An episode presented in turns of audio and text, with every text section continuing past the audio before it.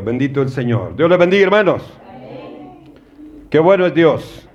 Hemos podido alabarlo, hemos podido entonar esas alabanzas maravillosas dedicadas a Dios y ahora, hermano, vamos a, a darnos el tiempo para poder leer la palabra que nos da vida, la palabra del Señor. Pónganse de pie, mis amados hermanos, y vamos a abrir la Biblia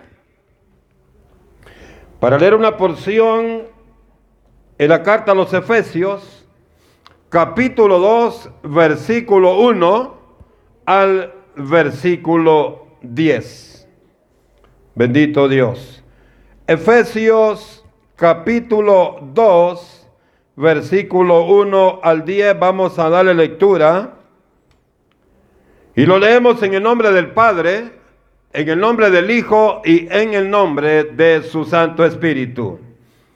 Y dice la poderosa y bendita palabra del Señor, y Él os dio vida a vosotros cuando estabais muertos en vuestros delitos y pecados, en los cuales anduvisteis en otro tiempo, siguiendo la corriente de este mundo, conforme al príncipe de la potestad del aire el espíritu que ahora opera en los hijos de desobediencia, entre los cuales también todos nosotros vivimos en otro tiempo, en los deseos de nuestra carne, haciendo la voluntad de la carne y de los pensamientos, y éramos por naturaleza hijos de ira, lo mismo que los demás.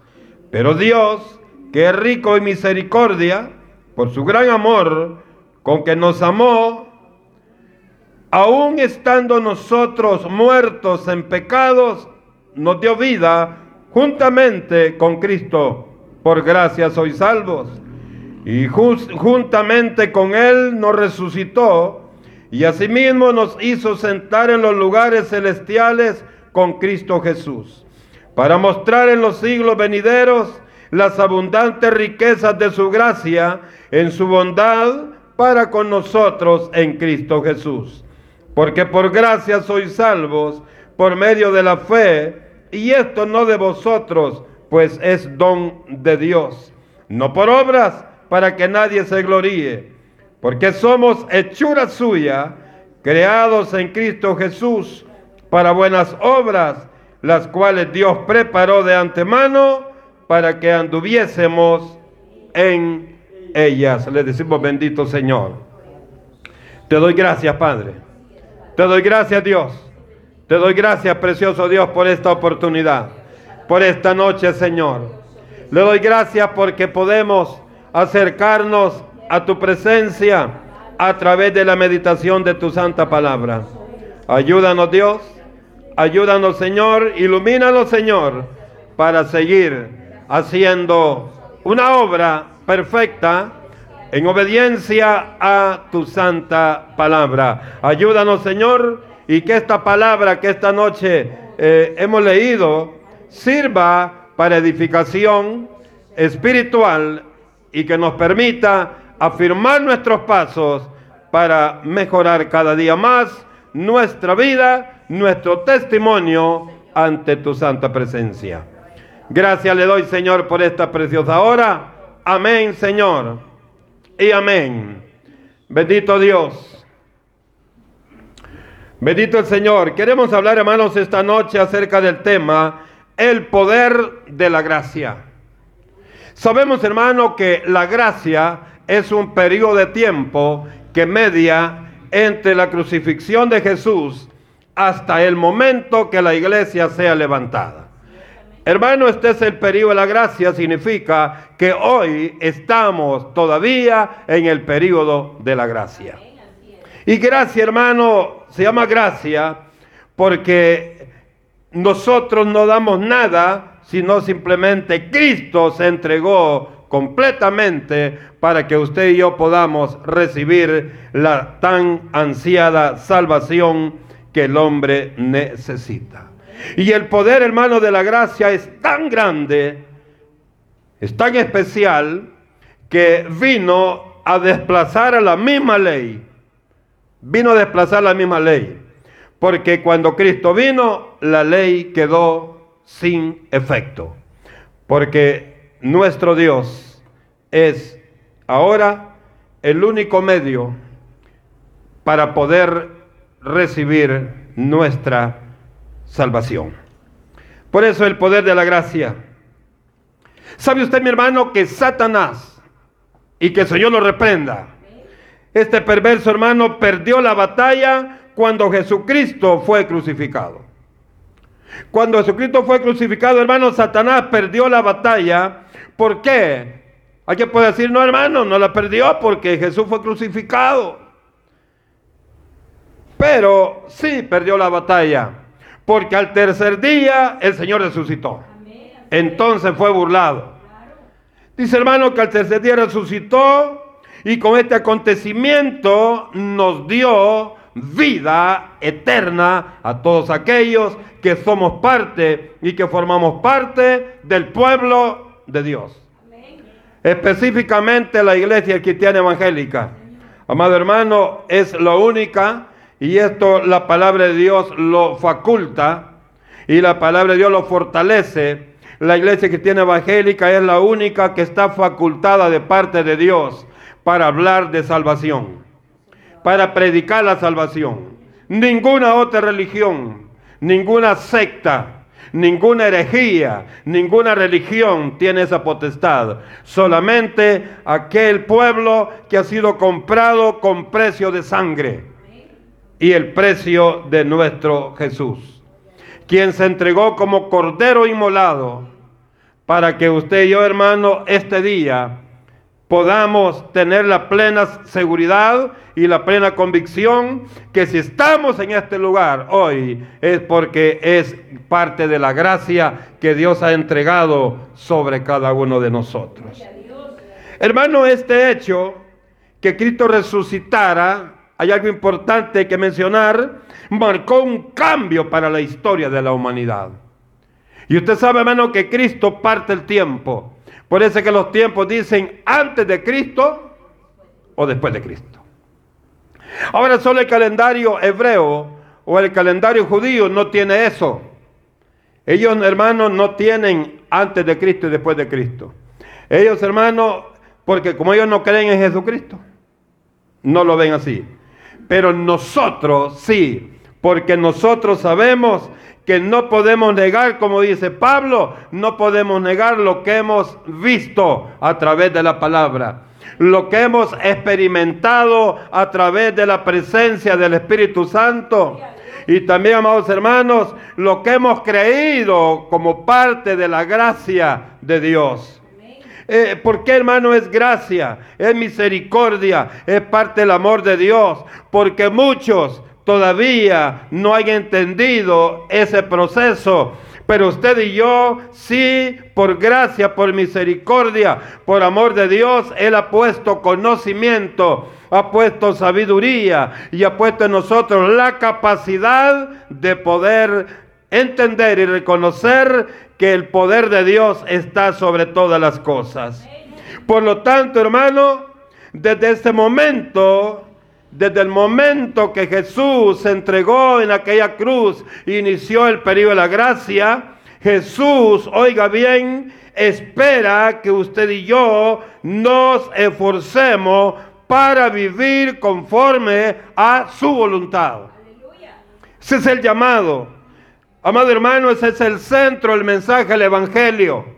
Amigo, tú que nos ves a través de las redes sociales, Dios te ama y porque Cristo es el centro de todo lo que el hombre puede vivir. Y esa fe, esa esperanza, esa convicción y esa plena seguridad de que somos salvos, solo podemos sustentarla en la persona de Jesucristo.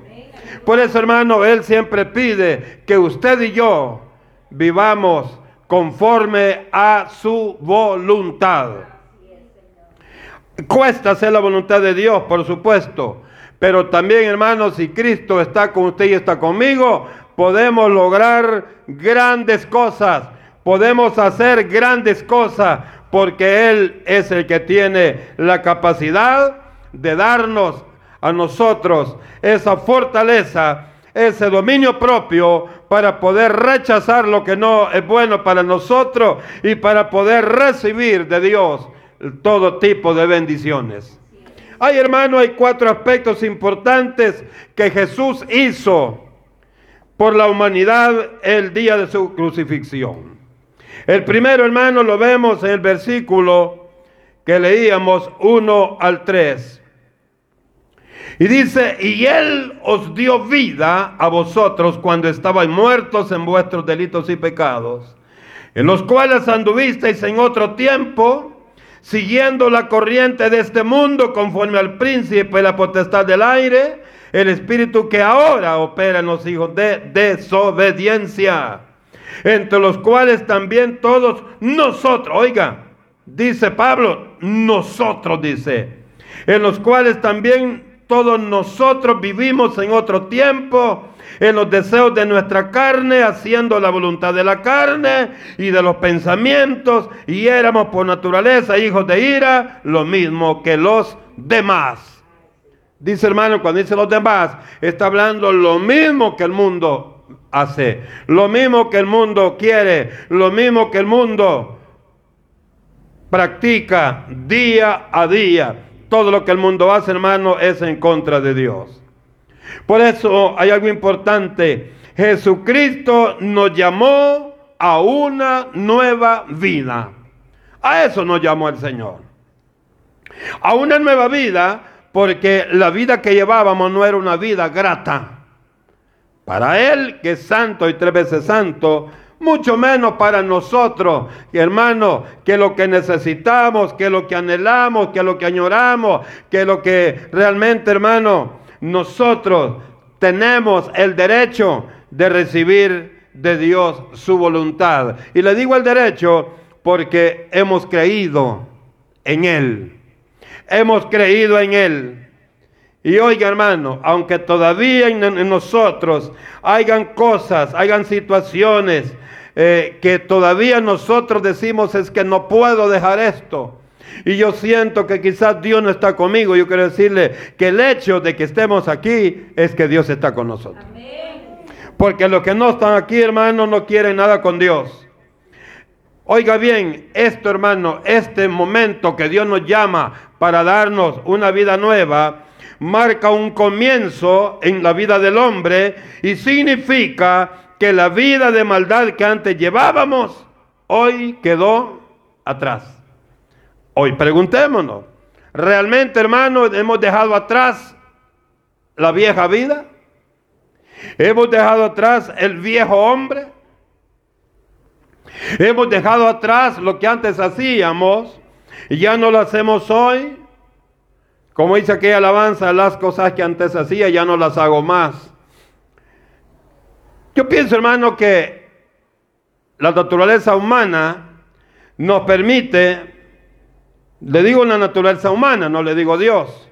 La misma naturaleza humana como que nos, nos frena cuando queremos meternos totalmente con Dios.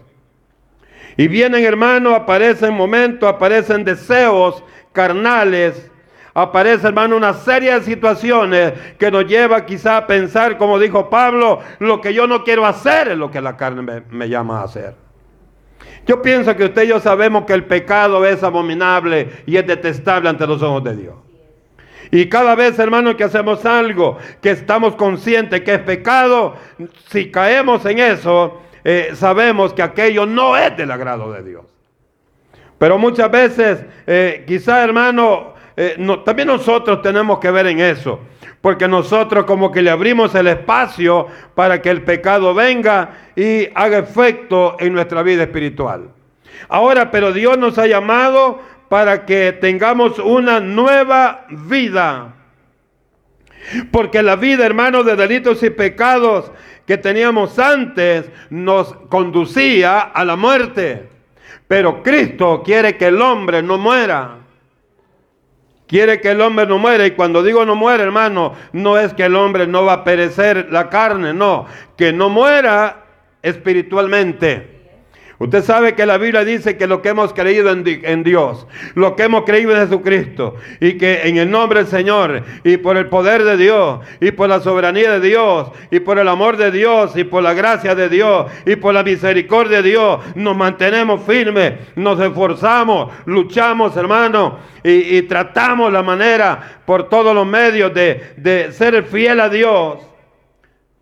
Esa persona no muere, porque es, hermano, un abrir y cerrar de ojos. Cuando usted, hermano, y yo abramos nuestros ojos, vamos a estar en la presencia de nuestro Señor. Y esto, hermanos, es por fe. Por fe creemos eso. ¿Y por qué por fe? Porque la Biblia nos dice eso. Entonces por eso lo creemos. Y nosotros sabemos, hermano, que esta palabra no es mentira, esta palabra es fiel. Es fiel y verdadera. Ahora, hermano, usted y yo fuimos escogidos para disfrutar de una vida totalmente diferente a lo que la gente vive. Para eso fuimos llamados. No fuimos llamados, hermano, para aquí hacer, hermano, un teatro, pasar de rodillas, hermano, llorar si es posible, declarar que hemos aceptado a Jesús, pero después seguimos viviendo peor, quizás peor que antes. Para eso no nos, ha, llamado Dios, hermano. Por eso es que la Biblia dice también que Dios no ha llamado a cobardes, ha llamado a gente definida. Gente, hermano, que está consciente de qué es y para dónde va y qué es lo que Él desea. Usted sabe, hermano, que si deseamos estar con el Señor, lo menos que vamos a hacer es hacer las cosas contrarias a lo que Dios nos ha pedido. Hacer las cosas contrarias eh, a lo que Dios nos ha dicho. Esto no lo hagan porque el que haga esto va a morir. Lo que quiere Dios que seamos entendidos, hermano. Cuando oremos, pidámosle al Señor sabiduría. Pidámosle al Señor capacidad. Pidámosle al Señor dominio propio. Pidámosle al Señor, hermano, ese, esa fortaleza de decir no cuando el pecado toca la puerta de nuestro corazón.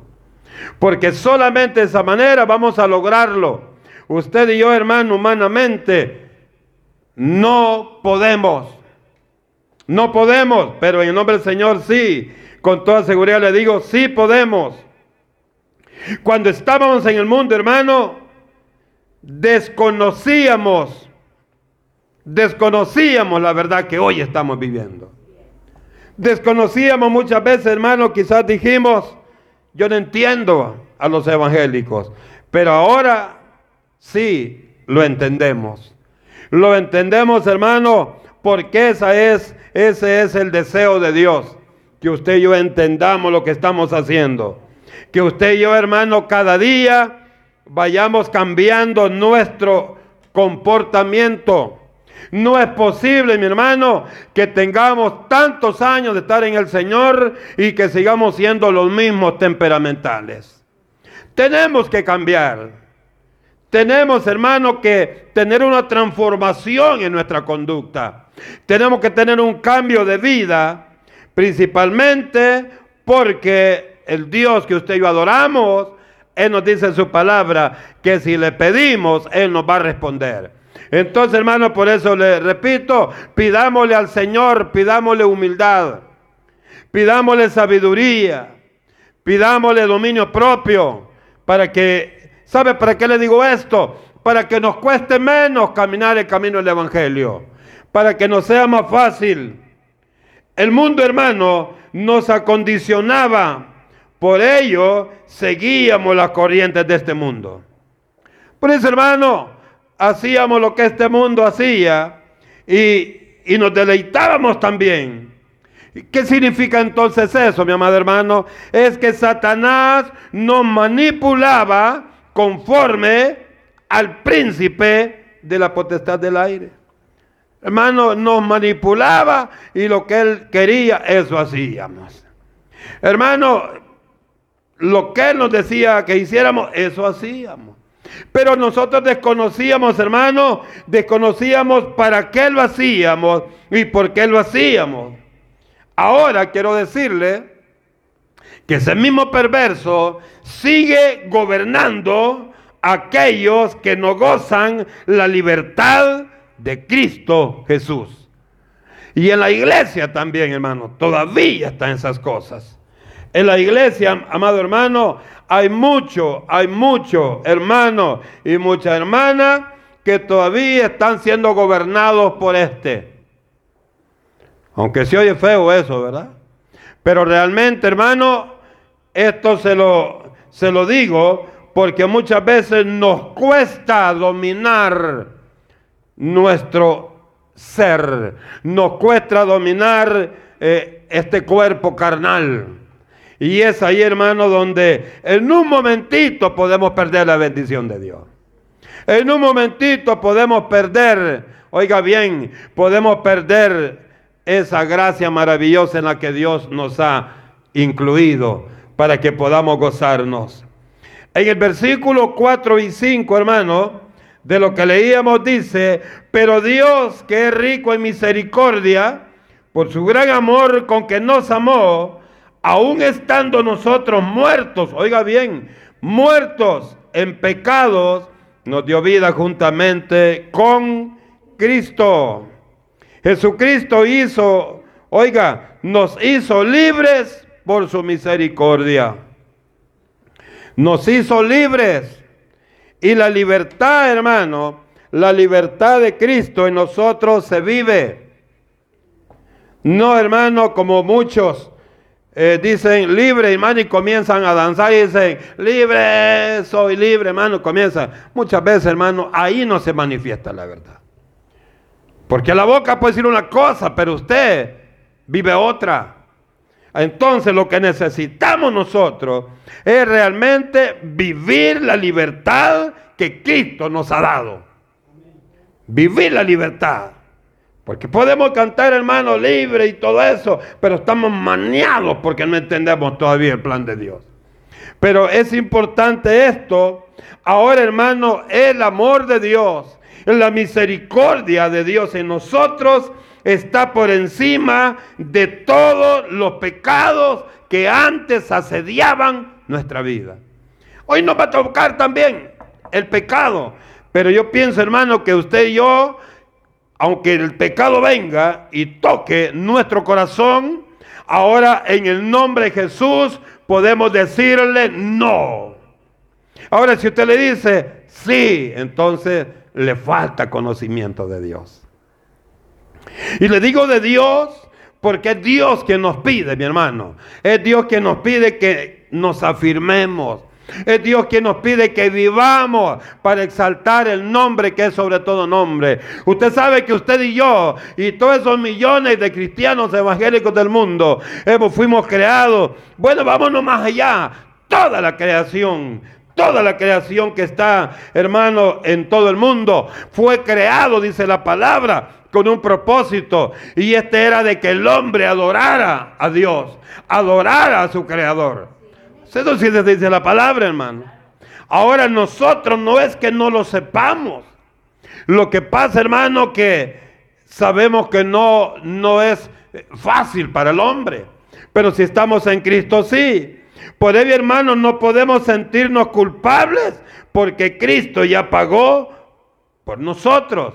Pero sí, para que no lo sintamos culpables, tenemos que estar conscientes que nos estamos esforzando, que estamos luchando por alcanzar las victorias en Cristo Jesús.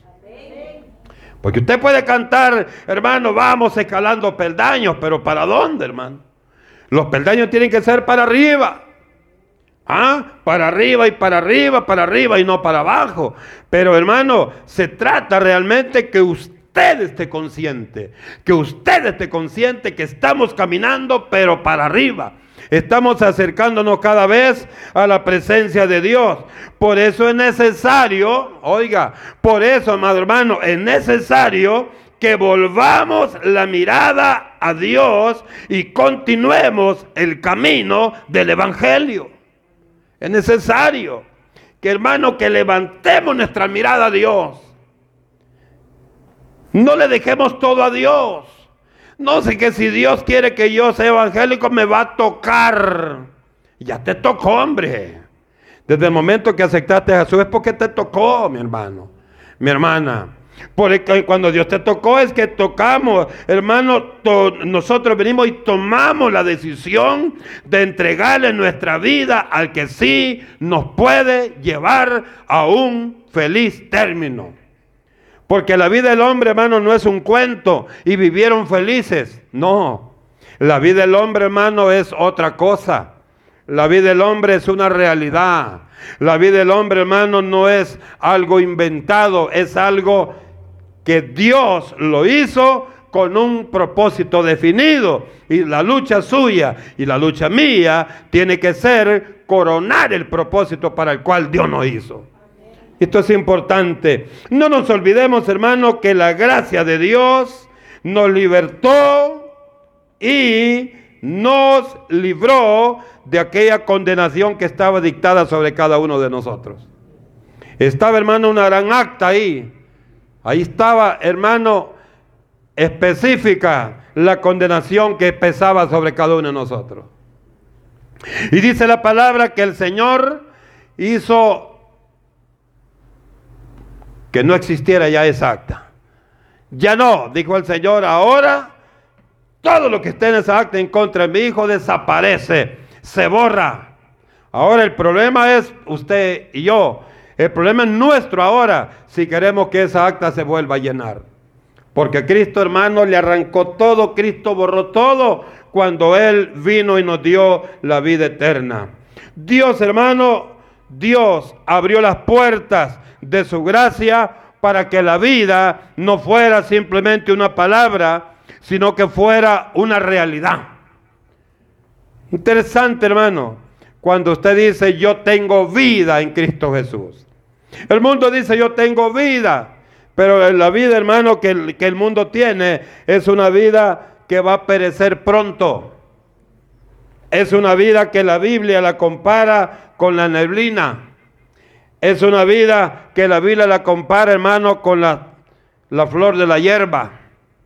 Es una, una vida, hermano, que hoy está, pero que más tarde ya no está. Y una vida de esa a usted y a mí no nos interesa. No necesitamos eso. ¿Sabe por qué? Porque no, no llena la verdadera necesidad que anida en nuestro corazón. Yo le aseguro que si la Biblia que nosotros tenemos no diría que tenemos vida eterna en Cristo Jesús, quizás muchos ya no estuviéramos aquí.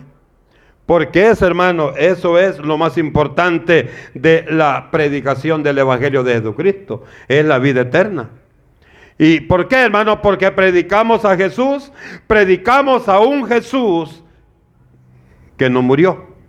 Porque si predicamos a alguien que, hermano, que murió, ¿de qué nos serviría a nosotros? De nada. Le predicamos a Mahoma, allá está enterrado Mahoma. ¿De qué nos sirve a nosotros? No, por eso predicamos a Jesucristo, aquel hermano que resucitó y se fue para los cielos. Y dijo, oigan, me voy para prepararles a ustedes moradas. ¿Por qué? Porque donde yo esté, también ustedes vendrá un día que van a estar junto conmigo.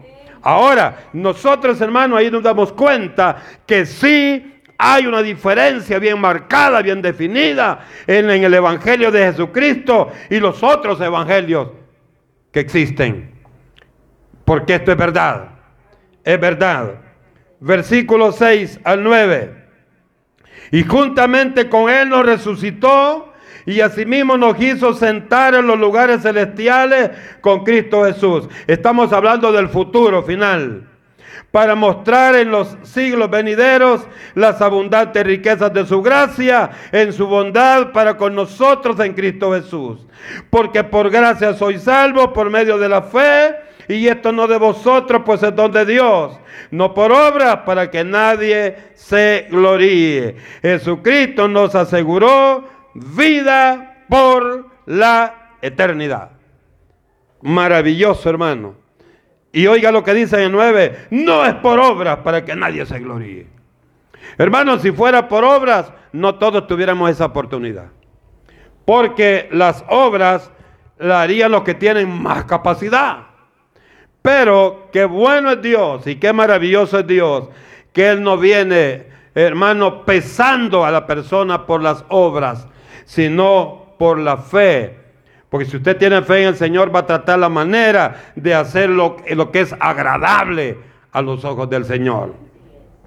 Con la vida que llevamos, hermano, que llevamos en el pasado, teníamos asegurada la muerte eterna. Pero hoy, hoy, hermano, tenemos vida eterna asegurada. Cuidémonos, guardemos ese regalo de parte de Dios. Guardemos ese regalo de parte de Dios. Ahora debemos, hermano, ser ejemplos para que aquellos que nos conocían antes, ahora vean en nosotros y tengan una reacción diferente. ¿Sabe usted que cuando nosotros vivimos como hijos de Dios, la gente también quiere ser como usted y quiere ser como el pueblo del Señor. ¿Por qué, hermano?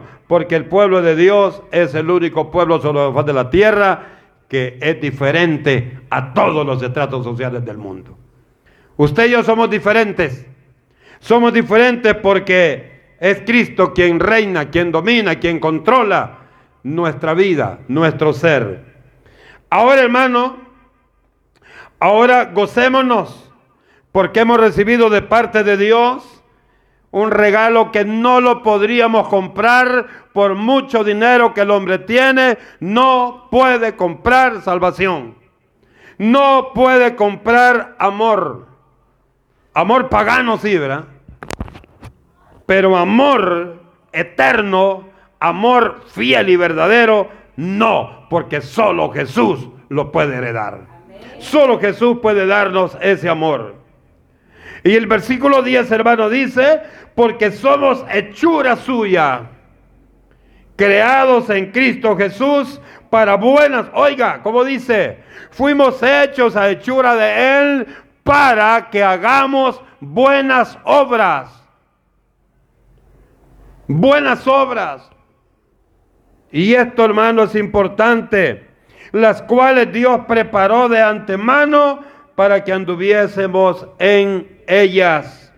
Jesucristo al redimirnos permitió que Dios cumpliera en nosotros su propósito. Como nuevas criaturas, hermano, que somos en Cristo Jesús. Oiga, esto es bien interesante. Hermano, Él ahora nos toma como pertenencia de Él. Ahora usted y yo pertenecemos a Dios. Ahora usted y yo somos, hermano, somos propiedad de Dios. Mire qué interesante. Ahora el mundo dice, todos somos hijos de Dios. Yo le digo, no. Una cosa es creación de Dios y otra cosa somos los hijos de Dios. Usted y yo somos hijos de Dios. Ay, hermano, pero mire, usted supiera que tengo un montón de cosas que todavía no las puedo dejar, pero qué bueno que reconocemos. Qué bueno, hermano, y aparte de eso, que reconocemos y qué bueno que estamos vivos. Porque dice la palabra que mientras usted y yo estamos vivos, todavía podemos abrir nuestra boquita para pedirle misericordia a Dios. Usted y yo estamos vivos, todavía podemos reconocer que Dios es nuestro creador y somos sus hijos. Es que no es fácil, somos hijos de Dios. Esto no es fácil. No, hermano, no es fácil. Porque hay que creer para poder declararlo. Pero yo sí creo que soy hijo de Dios. Y usted también cree que es hijo de Dios. Ah, lo creemos porque la Biblia lo dice. Lo creemos porque aquí dice, y no es don del hombre, es don de Dios. Si el hombre, hermano, si esto fuera don del hombre, todos dijeran, pero usted y yo somos los únicos que nos podemos dar ese lujo de decir, soy hijo de Dios. Qué maravilloso. Cuando somos nueva criatura, hermano, Dios cumple sus maravillosos planes en nuestra vida. Llegó un momento que alguien le dijo que le diera de sus bendiciones y el Señor le dijo, no le puedo dar a nadie lo que es de mis hijos. Fíjese qué interesante, hermano. O sea que Dios nos cuida y Dios está vigilante de lo que de nosotros es exclusivamente para nosotros. Es una gran bendición, hermano. Ahora, hermano, gocémonos, gocémonos en Cristo Jesús, gocémonos en la nueva vida que tenemos, gocémonos en la misericordia de Dios. Nos corresponde, hermano, a usted y a mí, caminar en el camino del Evangelio. Y nos corresponde buscar por todos los medios no fallarle a Dios. Y si le fallamos, hermano, pidamos perdón. Hermano, pero el pedir perdón, ¿sabe qué es pedir perdón? No volverlo a hacer. Pero ¿de qué se vería, hermano, que yo le pida perdón y sigo haciendo lo mismo con usted? O sea, si vamos a pedirle perdón a Dios, hermano, es hasta ahí, ya no cometa el mismo error. Porque si le pedimos perdón a Dios, usted sabe que Dios no es juguete de nadie. Dios es Dios. Y cuando decimos que Dios es Dios, es alguien, hermano, que sí debemos tenerle respeto y obediencia a Dios.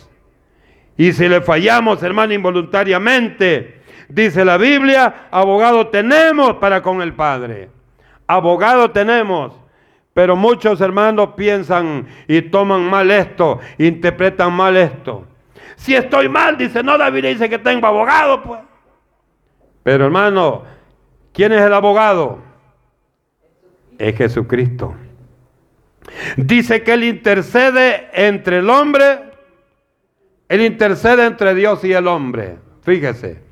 Por lo tanto, Él es el abogado. Pero Jesús, hermano, no va a venir a servir de abogado de alguien que no está haciendo su voluntad. Entonces, reto grande para usted y para mí esta noche. Y para los hermanos y amigos, que los amigos que todavía no se han entregado pueden hacerlo. Y los hermanos también un reto grande para ti, que tienes que estar viviendo con toda la fuerza y la voluntad de obedecer y hacer la voluntad de Dios. Usted y yo también, hermano, tenemos ese reto grande de parte de Dios. Hagamos la voluntad de Dios porque para eso hemos sido creados, para hacer la voluntad de Dios. Maravilloso, dice la palabra, que Él nos hizo con ese propósito. Nos sacó, dice, de la vida antigua, de la vida que no servía para nada como no, hermano, servía. Pues, ¿para qué servía? Para hacernos enemigos de Dios. Enemigos de Dios. Pero ahora, gracias al Señor, ahora nosotros somos hijos y somos amigos de Dios. Qué lindo, hermano, que Dios nos dice, tú eres mi hijo. Tú eres mi hijo. Qué bonito, hermano, y usted y yo tenemos que ser agradecidos con Dios. Por eso termino diciéndole esta noche, esforcémonos, esforcémonos para guardar nuestro testimonio y cumplirle a Dios lo que Él nos exige que hagamos. Y cuando Dios nos exige, es que Él nos sigue diciendo perennemente qué es lo que quiere que hagamos es porque nos ama y Él sí que realmente nos ama con amor eterno. Que Dios hermano derrame sus bendiciones sobre cada uno de nosotros y que la gloria de Dios nos ilumine siempre y que hagamos su voluntad. Le decimos, Padre, que estás en los cielos, te doy gracias, papá. Le doy gracias, Dios. Le doy gracias por esta preciosa oportunidad.